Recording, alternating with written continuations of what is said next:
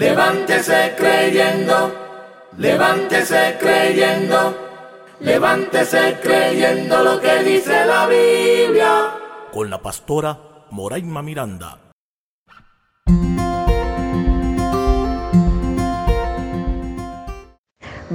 Bendiciones. Soy la pastora Moraima Miranda. Bendiciones para todos los amigos, amigas, hermanos y hermanas que me escuchan. Que el Señor les bendiga y que el Señor haga resplandecer su rostro sobre cada uno de nosotros. Oremos.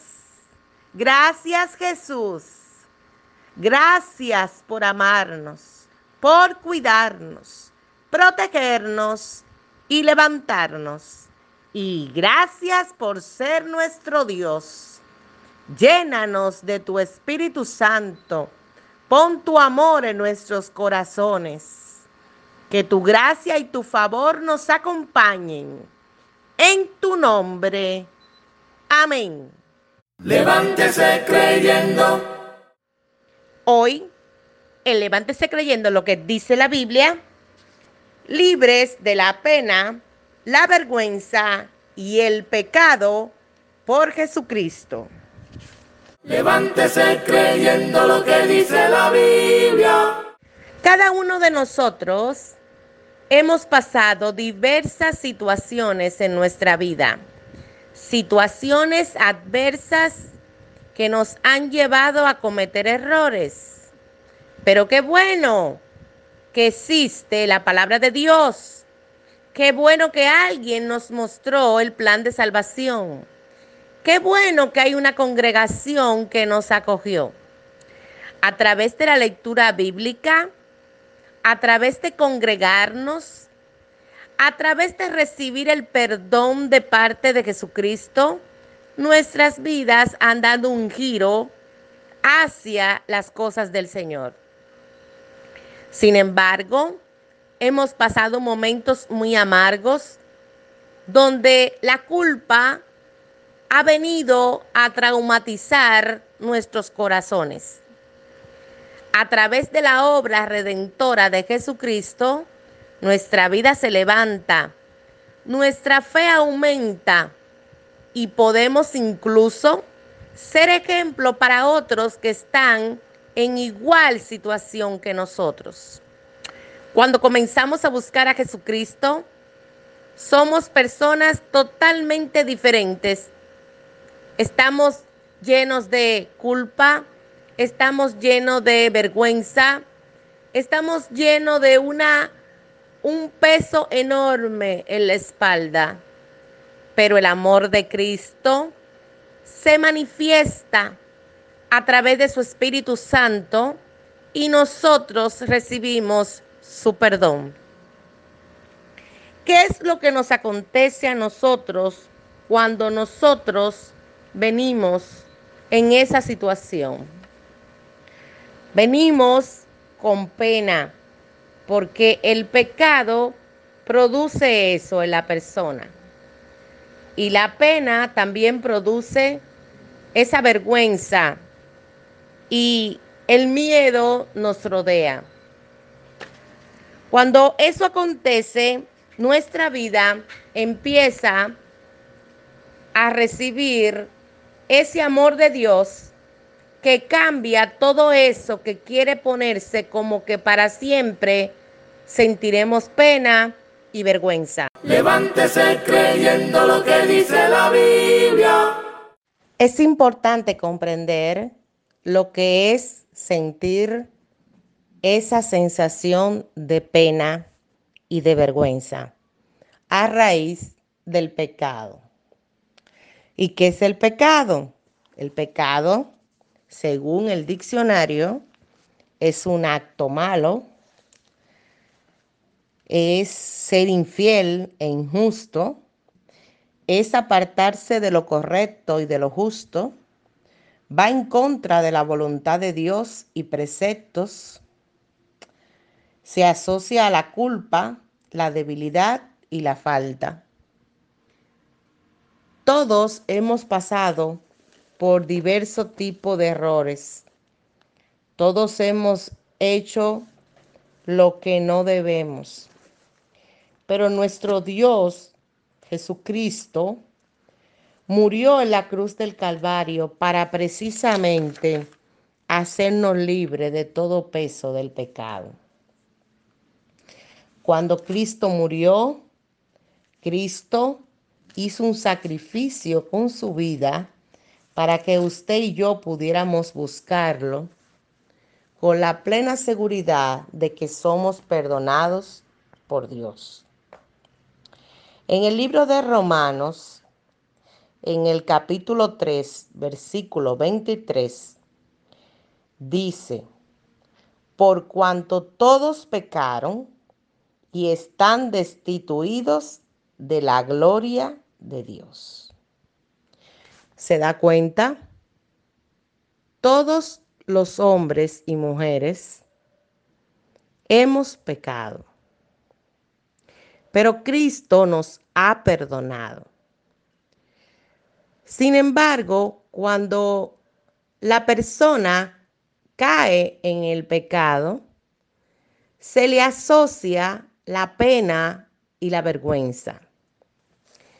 Estos factores de pena y vergüenza van a intentar frenar y detener el propósito de Dios en su vida. ¿Y qué es la pena? La pena es un sentimiento de tristeza provocado por una situación adversa. Oiga lo que se asocia a la pena.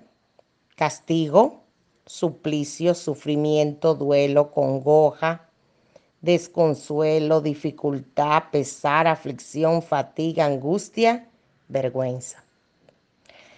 Hace que el individuo se lamente, porque la persona piensa, ¿por qué lo hice? ¿Por qué me pasó? ¿Por qué no lo pensé?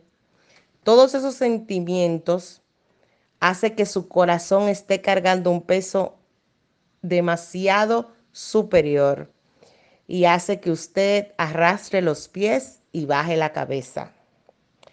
La vergüenza es una turbación del ánimo que se produce por falta cometida o por alguna acción humillante y deshonrosa.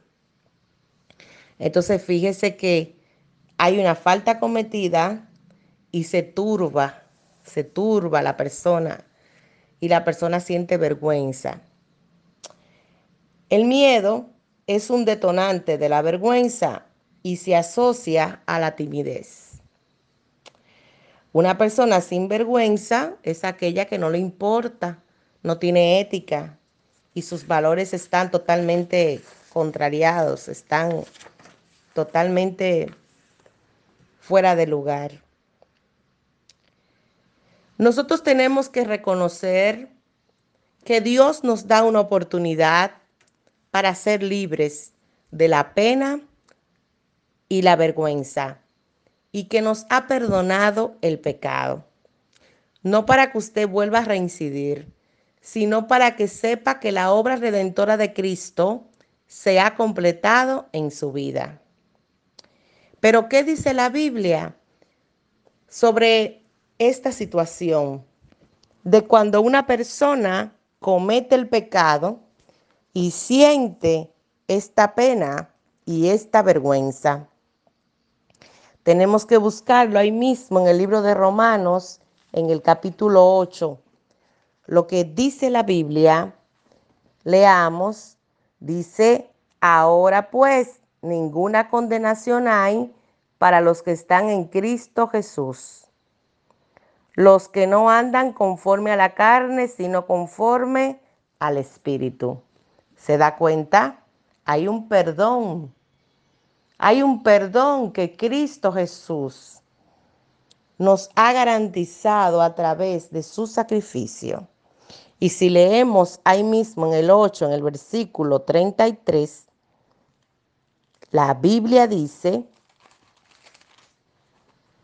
claramente, ¿quién acusará a los escogidos de Dios? Dios es el que justifica. ¿Quién es el que condenará? Cristo es el que murió. ¿Se da cuenta? No existe en la tierra alguien que pueda acusarlo a usted, porque Jesucristo le ha perdonado. Esa pena, esa vergüenza, esa culpa, hoy es día de dejarla atrás. El abrazo de Cristo hoy está contigo. Esa cobertura de Cristo hoy te envuelve. Su Espíritu Santo te da otra oportunidad de que te acerques a Él. Hay algunas cosas que usted debería a partir de hoy enfocarse. Por ejemplo, cuando la persona siente pena y vergüenza, se encierra. Usted se encierra desde estar en su habitación, cerrar todas las ventanas, hay personas que hasta quitan su foto de WhatsApp. Hay personas que totalmente se ponen que no quieren ver a nadie. Se salen de todo, se salen de los grupos y todo se encierran. Y Cristo es luz. El diablo es oscuridad. El Señor lo reprenda. Así que a partir de hoy, no se encierre. Abra las ventanas, salga de su habitación, póngale foto a su WhatsApp, actualice todo lo que son sus redes sociales y comience usted a salir de toda depresión en la que el enemigo quiere entrarlo a usted. Usted es libre porque Jesucristo te hace libre. Bendito sea su nombre. Número dos, a partir de hoy, propóngase congregarse. Usted necesita una iglesia donde usted sea útil, sea parte. Congregarse es poder estar donde está la presencia de Dios. Hay muchos que dicen yo me congrego, pero no están sanados. Yo me congrego y yo necesito servir. Oiga, cuando nosotros estamos pasando periodos en el que espiritualmente sabemos que tenemos cierta debilidad, lo mejor es sentarnos en una silla y recibir lo que Dios nos quiere dar. Recibir ese abrazo, ese perdón, adorar. Va a pasar un poco tiempo porque Dios lo va a hacer y ya usted se va a poder incorporar al servicio. Pero congréguese no para hacer algo, congréguese para usted recibir primero del Señor. Número tres, mejore su intimidad con Dios. Usted necesita entrar a su cuarto, cerrar la puerta y su Padre que ve en lo secreto le recompensa en público. Usted necesita esa llenura del Espíritu Santo. Necesita entrar en esa presencia de Dios donde no hay ruido, donde no hay gente, donde usted está conectado con su presencia. Número cuatro, escriba las citas bíblicas sobre libertad, sobre respaldo de Dios, sobre el perdón. Y que usted la lea y usted puede estar seguro de que Dios está con usted y va delante suyo. Número 5. Cuando camine, levante la cabeza. Es importante que usted mejore su postura, porque el lenguaje no verbal indica muchas cosas sobre cómo nos sentimos o quiénes somos nosotros. Hay personas que prefieren no hablar, pero hablan en otros ambientes, pero con ciertas personas no hablan. Mejore eso.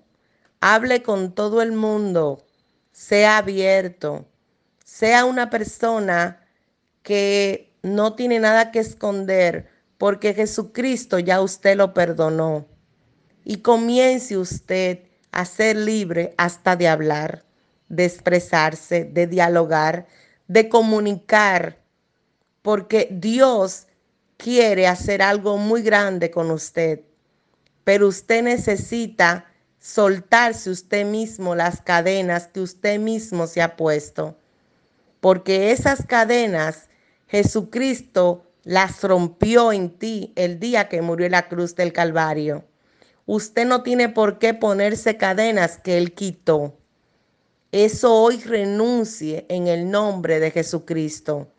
Renuncia a la culpa, a la pena, a la vergüenza, a la tristeza, a todo lo que viene a traerle el pasado a su mente.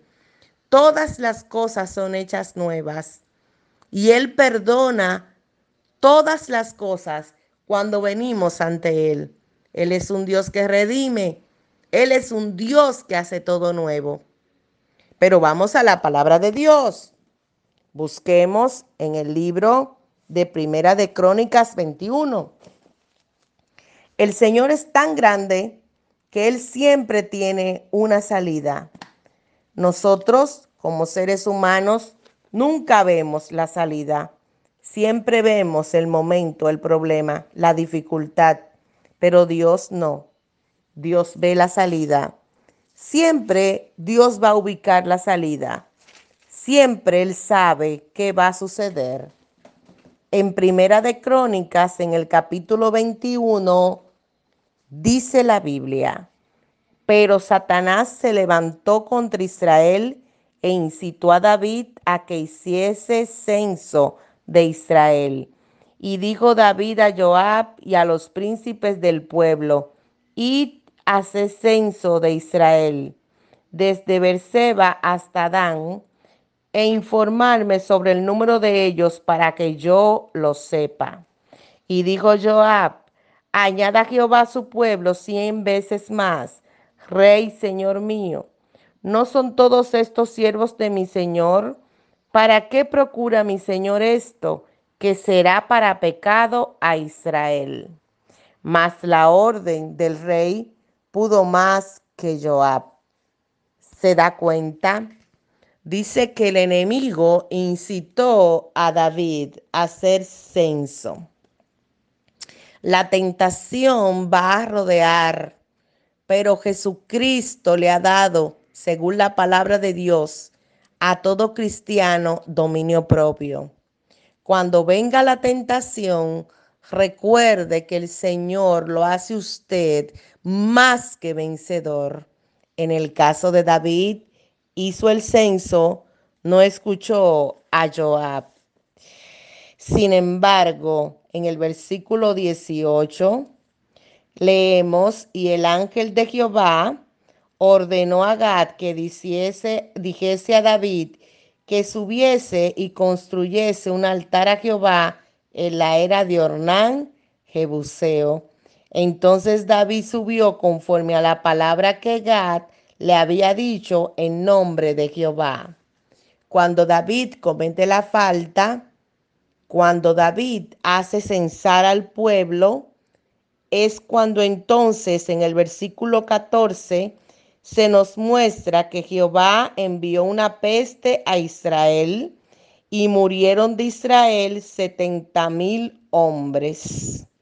Y envió Jehová el ángel a Jerusalén para destruirla.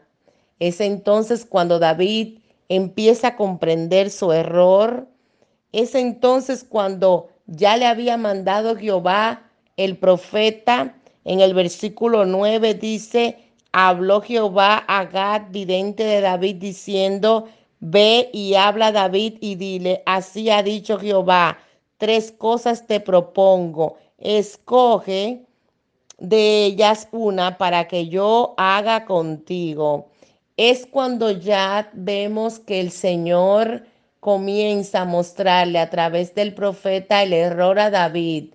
Y David comprende su falta y por eso es cuando le envía sobre esto que leímos del altar.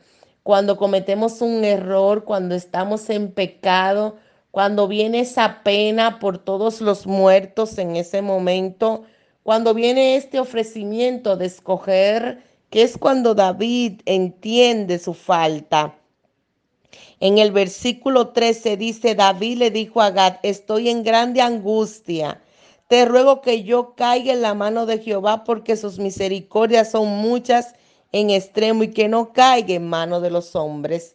Se da cuenta, David comprende. Y entonces es cuando El Señor viene a través del entendimiento a hacernos comprender nuestro error. Nuestro Dios no quiere el mal, nuestro Dios quiere restaurarnos y levantarnos. Y es importante que nosotros sepamos que Dios perdona. Sin embargo, la falta que cometimos abre una puerta y esta puerta trae consecuencias. Es tan grande cuando las personas no comprenden que todo lo que hagamos traerá una consecuencia.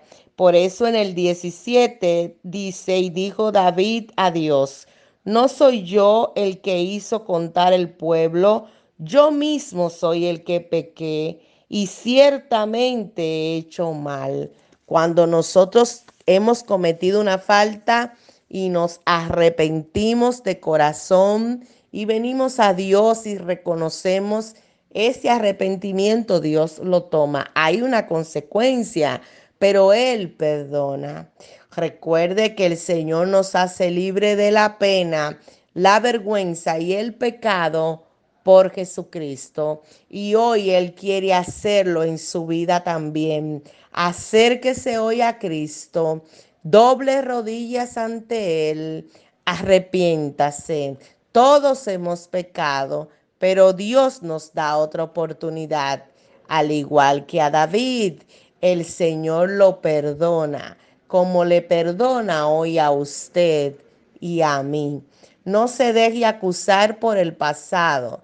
No se deje atormentar con culpas. Jesucristo te perdona. Jesucristo cierra las puertas que hemos abierto al enemigo. Jesucristo nos redime y nos levanta. Oremos. Dios, te pedimos perdón porque muchas veces te hemos fallado y venimos delante de ti al igual como dijo David, tus misericordias, tus misericordias son más. Para caer en mano de los hombres preferimos tus misericordias. Perdónanos, oh Dios, y redímenos. Cierra las puertas de maldición en nuestra vida. Cualquier puerta que hayamos abierto, nos ponemos delante de ti y te rogamos que tú la cierres, porque tú eres el poderoso. Gracias Jesús por redimirnos a partir de la cruz del Calvario y tu gran sacrificio. En tu nombre. Amén. La Biblia dice, y yo lo creo. Esta ha sido su sección. Levántese creyendo lo que dice la Biblia. Soy la pastora Moraima Miranda. Bendiciones.